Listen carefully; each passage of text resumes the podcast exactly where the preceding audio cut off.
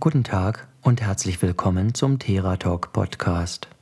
Mein Name ist Dr. Ragnar Beer, ich bin Diplompsychologe und Paartherapeut und ich erzähle Ihnen heute etwas über das Erspüren von verbotenen Gefühlen. Verbotene Gefühle spüren, warum es so schwer fällt und wie Sie es lernen können. Dem Partner die eigenen Gefühle mitzuteilen, ist ein ganz wesentlicher Baustein liebevoller partnerschaftlicher Kommunikation. Was ist aber, wenn ich gar nicht so genau weiß, was ich eigentlich fühle? Viele Männer und Frauen sind in einem Umfeld aufgewachsen, in dem, aus welchen Gründen auch immer, ganz bestimmte negative Gefühle wie Ärger, Traurigkeit oder Angst oder auch positive Gefühle wie Freude oder Liebe nicht gezeigt werden durften. Im Verlauf vieler Jahre stellt sich bei vielen ein Zustand ein, in dem diese verbotenen Gefühle schließlich nicht einmal mehr gespürt werden. Stattdessen werden die verbotenen Gefühle dann oft durch erlaubte Gefühle ersetzt. So spüren viele Menschen Ärger anstelle von Traurigkeit. Oder umgekehrt, sie sind regelmäßig traurig, wo die meisten anderen ärgerlich wären. Gefühlen auf der Spur. Wenn es nun um die Kommunikation geht, wie kann ich ausdrücken, was ich gar nicht weiß? Das geht natürlich nicht. Und deshalb wollen wir uns diesem Problem widmen und den Gefühlen auf die Spur kommen. Erster Schritt. Innere Erregung bemerken. Bevor ich über ein Gefühl reden kann, muss ich erst einmal bemerken, dass überhaupt ein Gefühl da ist, über das ich reden könnte. Dafür gibt es bestimmte körperliche Anzeichen und man kann lernen, sie zu erkennen und auf sie zu achten. Gefühle können im Körper an ganz unterschiedlichen Stellen bemerkt werden. Das Herz kann schneller schlagen, der Kopf kann rot werden, der Magen kann sich zusammenziehen, wir können Aufregung im Bauch spüren und so weiter. Als Sonderfall gibt es noch eine starke Taubheit, also so, als wenn sich jedes Fühlen zurückzieht. Zwei wichtige Fragen, die Sie sich dabei stellen können, sind, wo spüre ich es, wenn ein Gefühl vorhanden ist? Wie stark muss ein Gefühl da sein, damit ich es überhaupt spüre? Je routinierter Sie im Laufe der Zeit im Umgang mit Gefühlen werden, desto feiner wird ihre Wahrnehmungsfähigkeit. Innerlich aufgebracht, aufgewühlt, erregt oder bewegt zu sein, ist ein grundlegendes Zeichen dafür, dass gerade ein Gefühl vorhanden ist.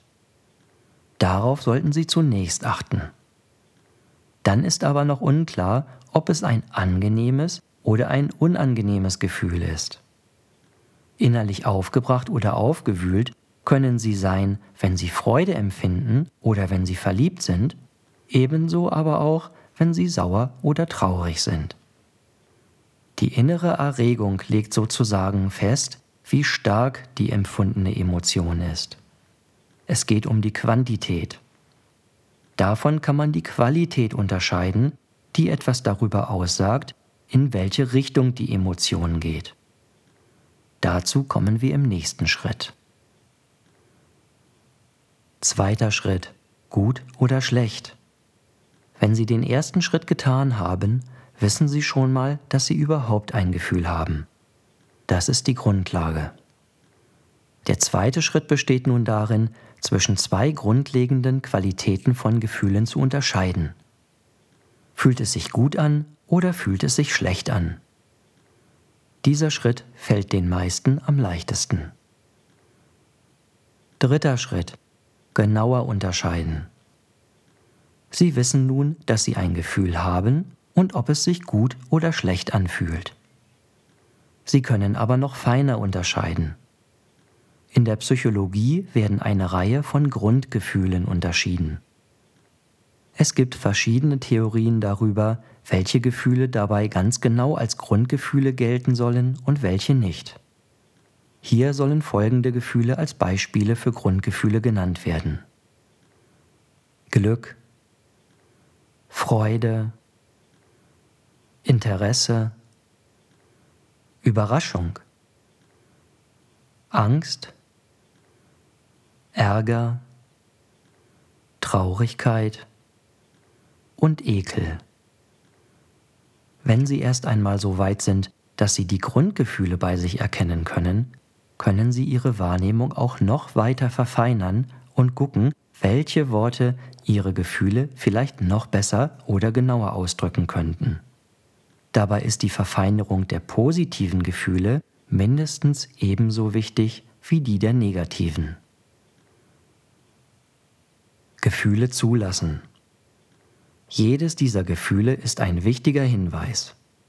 Jedes dieser Gefühle dürfen Sie haben, egal ob Sie ein Mann oder eine Frau sind, egal ob jung oder alt, arm oder reich oder was auch immer. Gefühle sind einfach da. Gefühle, die keine sind. Beim Benennen von Gefühlen gibt es ganz regelmäßig ein sprachliches Problem.